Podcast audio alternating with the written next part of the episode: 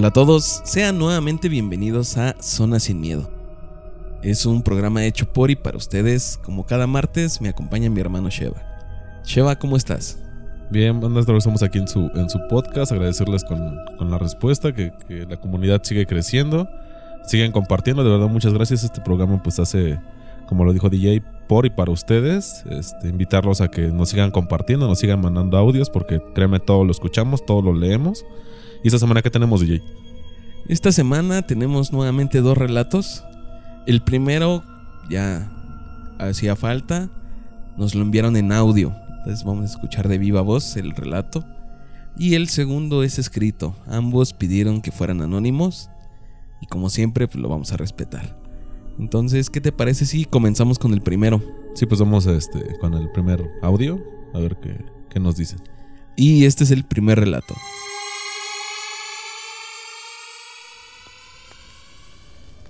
Bueno, yo trabajo en una guardería y cada maestra tiene su propio salón. Pero por los meses de entre enero y febrero, que es cuando se siente un poco más el frío, van pocos niños. Entonces nos juntamos en un solo grupo con diferentes niños de diferentes edades y las demás maestras. Para esto yo iba a ir al baño, que está en el siguiente salón, que es el más grande y está dividido con una puerta como las de 8, que son de vidrio. Eh, bueno, esta puerta tú la abres y se van cerrando despacio. El punto es que yo pasé por la puerta y el siguiente salón estaba apagado. Cuando entré al baño, cerré la puerta y estando yo adentro escuché que alguien corría en el salón y después me tocaba la puerta del baño, que es un cancel. Yo veía la mano de un niño ahí que me tocaba y después yo dije, eh, pregunté, ¿quién me siguió? Pensando que era uno de los niños ya que la puerta se cerraba despacio y me seguía tocando y yo veía la mano y yo jugando dije, ahí voy. Y cuando salí pregunté que si quién me había seguido. Yo buscando en el salón pensé que estaría en los juegos, ya que estaban unos niños ahí y lo busqué pero no encontré nada, lo cual me dio un poco de escalofrío. Cuando vi que no era ninguno de los niños regresé al salón donde estaban todos y le pregunté a las demás maestras si había ido alguien al otro salón y para mi sorpresa dijeron que nadie. Me dio mucho miedo y fue cuando me contaron más cosas que les habían pasado ahí mismo y si no les aburrió esto después les contaré otras cositas más cortitas. Saludos. Este, bueno, de antemano agradecerle a la, a la persona que nos compartió el, el audio. Es interesante, ¿no? Cómo eh, en las escuelas crece este mito o, o estas energías se, se allegan a, niños, a, la clásica que vieron a alguien en un este en un baño o que el turno vespertino escucha este niños jugando en el patio cuando todos están en clase. No sé si, si alguna vez te has preguntado si es las energías del lugar se centran o son atraídas por los niños o si desafortunadamente niños pierden la vida en estos sitios. Lo que sabemos, me da mucha risa esto que creo que cada uno, si es mexicano, no, todos hemos ido a una escuela que antes era un panteón, ¿no? Y antes un circo. Y eso es clásico. Entonces, tenemos esta idea de que en todas las escuelas se espantan. Y es un mito que, que, se ha ido alimentando con el tiempo. Y creo que todas las generaciones que hemos ido a escuela, tenemos esa idea de que, que en algún momento de, de nuestra educación, nuestra escuela fue un panteón. Y esta historia está siempre, y siempre se aparece una niña, un niño. Generalmente se aparecen en los baños. Sí. Casi siempre dicen, no es que en los baños de niñas o en los baños de niños espantan. Se aparece una niña, se aparece un niño. He escuchado que hasta se aparece un payaso o una bailarina. Y ahora lo que me comentabas de los niños, también he, he investigado un poco acerca de esto. Y se comenta que es demasiada la energía que tienen los niños. O sea, no hay nada malo en ello. Es la energía normal de, de, un ser humano, pero en los niños es más. Y que esa energía se llega a acumular en las paredes. Que okay. se queda ahí en las paredes o en el mobiliario, en algunas cosas, esta energía. Y se puede volver a escuchar, no sé, los gritos de los niños o las risas a cualquier hora. En el día, pues sabemos que hay más ruido que en la noche y tal vez estas risas o esto, pues no, no, no le pongamos tanta atención o lo lo deducimos de que es de los niños que están en ese momento. Pero en la noche que ya no hay nada y de repente se escucha algo así, pues sí llama la atención. Pero por lo que yo he escuchado e investigado, se supone que las paredes son las que absorben esta energía y que estas risas o estos llantos o todo esto está como que rebotando ahí todo el tiempo y de repente lo llegas a escuchar. Pero si lo escuchas de noche cuando no hay nadie, pues obviamente te espanta. Fíjate que referente a eso, eh, uno de, mis tíos es velador de, una primaria. Y él hace un tiempo, eh, desafortunadamente le tocó, bueno, él, él trabajaba nada más de velador, llegaba, creo que llega a las 10 o 11 de la noche a la escuela y se va a las 5 de la mañana del día siguiente. Pero eh, él también convivía con el conserje, que por lo general los conserjes trabajan o viven dentro de la escuela. Entonces dice que él siempre llegaba, su rutina diaria de llegar, pasar a saludarlo, porque su oficina de mi tío está más, más al fondo, pasaba por el cuarto del, conserje y él pues, lo saludaba, ¿no? O, luego platicaban o se encontraban a veces, pero no muy seguido. Pero esa noche en particular, cuando pasó mi tío, dice que él vio la puerta entreabierta y, y vio la tele prendida y al señor eh, este recostado boca abajo en la cama. Entonces llegó, lo saludó y no le contestó. Entonces pensó mi tío que estaba durmiendo. Entonces, pues yo no, no hizo ningún este hincapié o, o, profundizó más en el, en el tema. El caso es que él pues hace sus rondines y todo, y ya previo a irse él se acerca a la puerta del conserje para despedirse y lo ve en la misma posición. Entonces, pues lo le llama la atención de que la tele seguía prendida y que el señor prácticamente no se había movido y al tocarlo desafortunadamente el señor ya, ya había fallecido. Entonces, eh, pues obviamente él por protocolo tiene que llamar a las autoridades, tiene que llamarle a un familiar bueno, es un protocolo interno de la SEP, pues para que haya un testigo extra que no esté vinculado ni a la escuela y que pueda eh, a él eh, ampararlo para que no, no recaiga en que él lo intentó, o bueno, que él lo mató, o cosas así, nada que ver. Sino nada más es un, es un protocolo que lleva la SEP. Entonces llegó otro de mis tíos y este y bueno, llegaron el Ministerio Público y todo y pues en efecto el señor ya tenía tenía varios eh, tiempo muerto. Tenía aparentemente de que mi tío llegó como unas 3, 4 horas este, que había fallecido de un paro cardíaco. Posterior a esto le, le, pregunté y antes de eso ya le había preguntado que si él alguna vez había escuchado esa energía, porque también yo ya la, había este, leído en alguna parte que se queda impregnada en los muros o que absorbe, eh, es como el ruido que se manifiesta de maneras diferentes. Y él me decía que no, que de hecho eh, él, él es muy religioso y dice, o sea, pues yo no salgo esperando encontrarme algo porque, pues, dice, ni vivos ni muertos. O sea, yo nada más salgo y ya.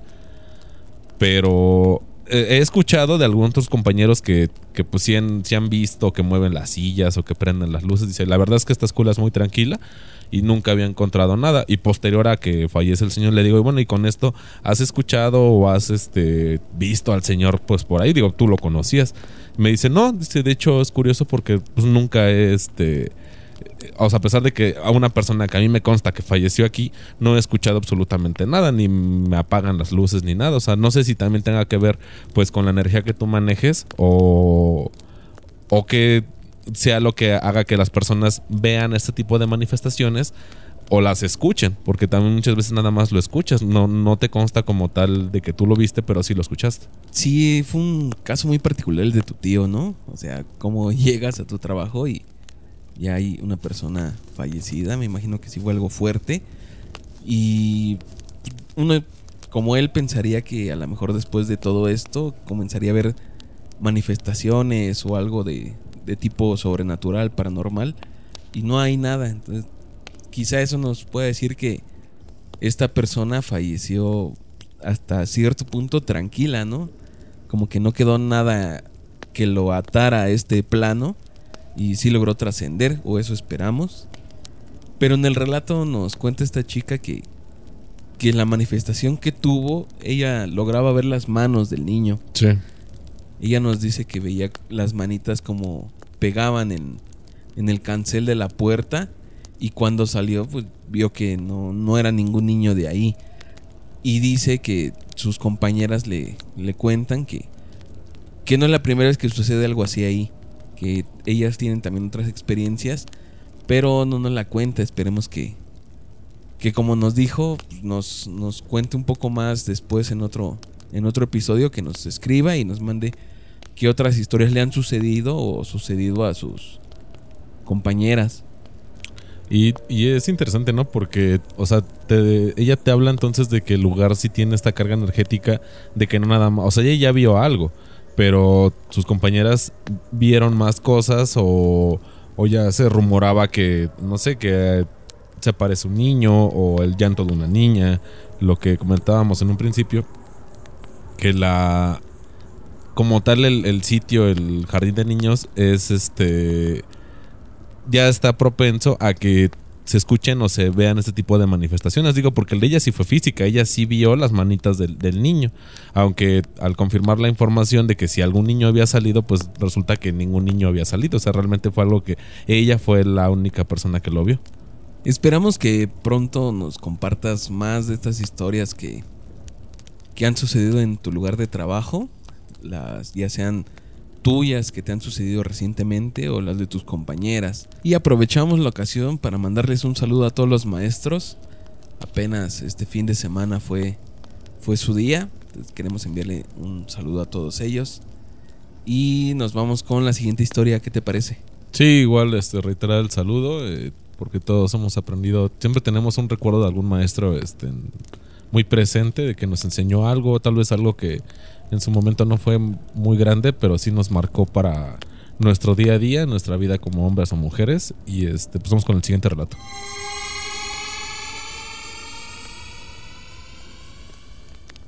Bueno, les cuento mi historia que es bastante triste y muy fuerte. Hace algunos años asesinaron a una amiga. Ella estaba embarazada. Apenas tenía tres meses. Fue su pareja quien la cuchilló y después se quitó la vida. A la semana siguiente se hizo su novenario como es tradición. Yo no fui. La verdad es que quedé muy impactada con la noticia. Alrededor de dos o tres días después de que terminaron los rosarios, yo estaba ya acostada, a punto de dormir con todo apagado. Mi cama estaba en una esquina del cuarto y yo me dormí en el lado contrario que da a la pared, dejando ese espacio de la cama solo. Estaba a punto de dormir cuando tuve esa sensación que alguien me veía desde la esquina de mi cama, en el rincón y yo estaba de costado, o sea, dando la espalda a la pared. La sensación de estar siendo observada me hizo voltear y fue entonces que la vi. Para mi sorpresa, vi a mi amiga en ese rincón, sentada de una manera particular que solo ella tenía, y efectivamente me estaba viendo. Me asusté demasiado, estaba paralizada, quería gritar, salir corriendo de ahí, pero no podía reaccionar. Ella me sonrió y me dijo, no tengas miedo. Como pude le pregunté que qué hacía ahí, si ella ya había fallecido, que no tenía por qué estar aquí. De inmediato le cambió el semblante. Ahora se veía molesta y me dijo que era mentira lo que le decía. Que ella estaba aquí, que iba a tener un bebé y que fuera a visitarla. Cabe mencionar que ya casi no nos frecuentábamos, antes de que todo esto pasara. Volví a decirle que había muerto y me dijo que no, que fuera a su casa, que ella estaba allí. Le dije que me estaba asustando, que se fuera, que me disculpara, pero que tenía mucho miedo. Y de repente, de la nada, se desvaneció. Al día siguiente de eso, vi a su hermana y le conté lo que me había sucedido. Ella empezó a llorar y me dijo que todo era verdad, que ella estaba en su casa, que algunos vecinos la habían visto a través de la ventana. Contaban que pasaba su silueta y que en los rosarios del novenario algunos hasta dejaron de ir porque en pleno rezo y sin motivo se prendía el radio en la estación que ella escuchaba y que pasaban muchas cosas raras. La familia se mudó de la casa donde todo sucedió, no tanto por lo que pasaba, sino por el dolor del recuerdo. Después de este suceso, yo dormí casi una semana en otro cuarto, acompañada, ya que nunca me había pasado algo así, y la verdad Aún me dan escalofríos cuando lo recuerdo. Nunca entendí por qué sucedió todo esto y la verdad no quise averiguarlo. Bueno, de entrada agradecer a la persona que nos, nos envió este relato. Fíjate que eh, suena como muy ilógico tal vez o muy tal vez hasta fantasioso, pero honestamente yo sí le creo. Eh, en, en, mi familia llegó a pasar ese suceso.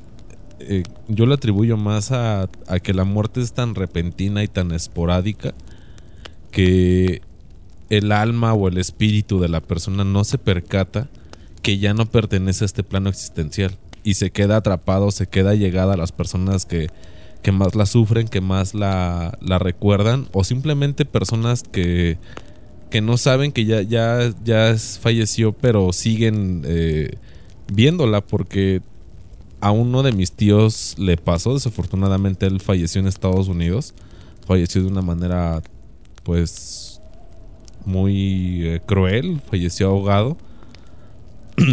Aparentemente fue un accidente, pero la realidad es que muchos de la familia pues no lo creemos, ¿no? Por, por cómo se dieron las situaciones, para no entrar en detalles, sino no especificar quién fue, mi familia sabe quién es, pero eh, posterior a que él fallece, se entierra y todo, eh, él deja aquí en la Ciudad de México a, a su esposa y a dos hijos. Entonces mi tía, pues, después del duelo, después de todo, pues tiene que salir a trabajar, pues, para mantener a, sus niños. Tiene dos niños chiquitos, uno como de 8 y la niña como de unos 12, 13 años, tal vez. Entonces, eh, mi tía cada que se va a trabajar y se lleva a los niños o, salen, cada que regresa a su casa le comenta a la vecina, oiga vecina, no sea así, pues por mucho que se pelee con su esposo, pues no lo deje afuera, ¿no? O sea, no, no sea mala con, con él, porque yo veo que el diario llega, se queda ahí sentado esperando a que ustedes lleguen y pues de repente se va. Y pues a mi tía obviamente se le hiela la sangre y le dice, ¿cómo que? Dice, sí, su esposo. Y lo describe físicamente. Le dice, sí, así. ¿Cómo era él, no? Y dice, no, pero es que mi esposo tiene dos, tres meses que, murió. Dice, no, ¿cómo cree vecina? Pues si diario su esposo, ustedes que se van temprano, se van y él llega como a las 10, 12 del día y se queda sentado ahí, dice, viendo, viendo, o sea, viendo la puerta, se voltea. Yo cada que salgo a mi mandado o algo, eh, lo veo, dice, incluso hasta lo he saludado de buenas tardes, buenos días, lo que sea. Y él me contesta. Dice, o sea, no me puede decir que es una persona fallecida porque yo lo veo y mis hijos lo han visto. Dice, no, señora, o sea, pues vaya, hasta le podrán enseñar dónde está su, su, su cruz porque él ya falleció. Posterior a eso, eh, mi primo tiene un accidente y se rompe el brazo. Entonces lo, lo llevan, lo, lo, están curando, lo, lo enyesan y todo.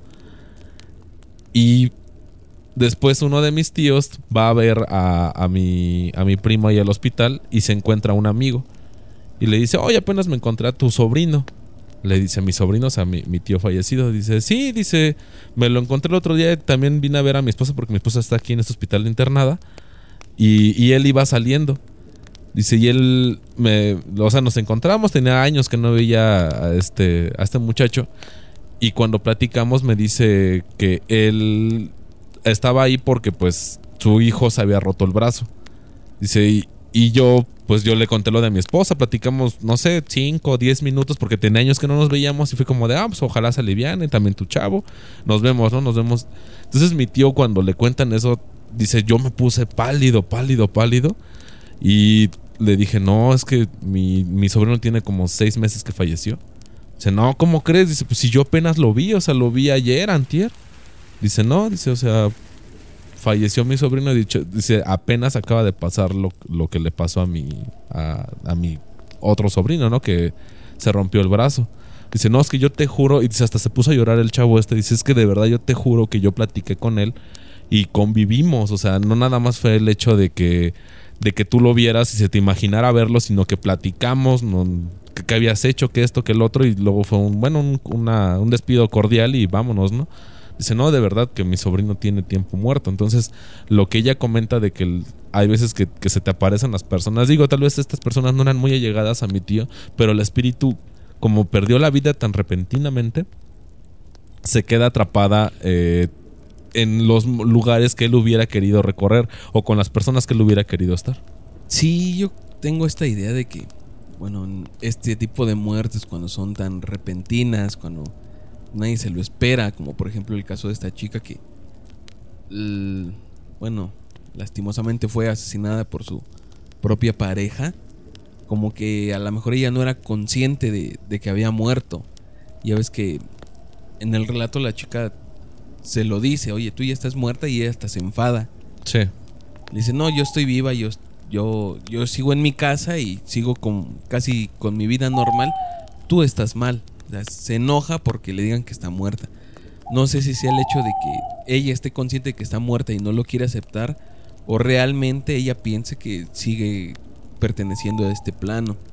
Y ahora con lo que comentabas de tu tío, también me llama mucho la atención porque también es una muerte así repentina.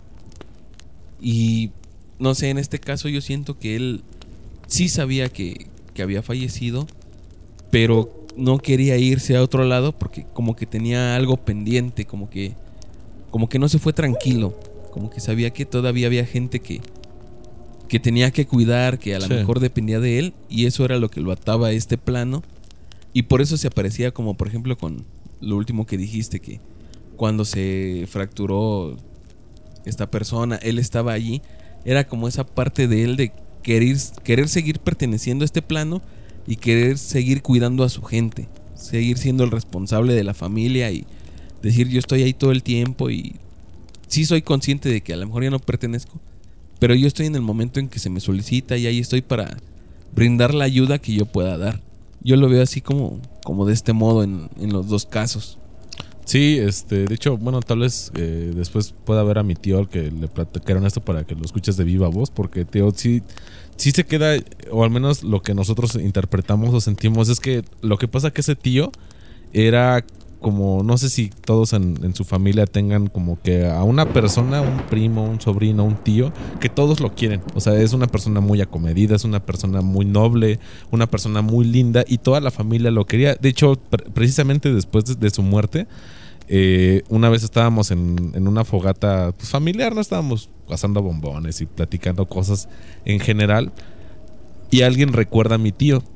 Y, pasó algo muy curioso, creo que una vez se lo llegué a comentar, que estábamos eh, sentados, éramos como cinco o seis personas, estaba la fogata en medio, eh, platicamos de este tío y se forma un remolino dentro de la lumbre. Pero levanta brasas y, y o sea, es un remolino pero chiquito. Y poco a poco ese remolino fue pasando por encima de todos nosotros, de las seis personas que estábamos.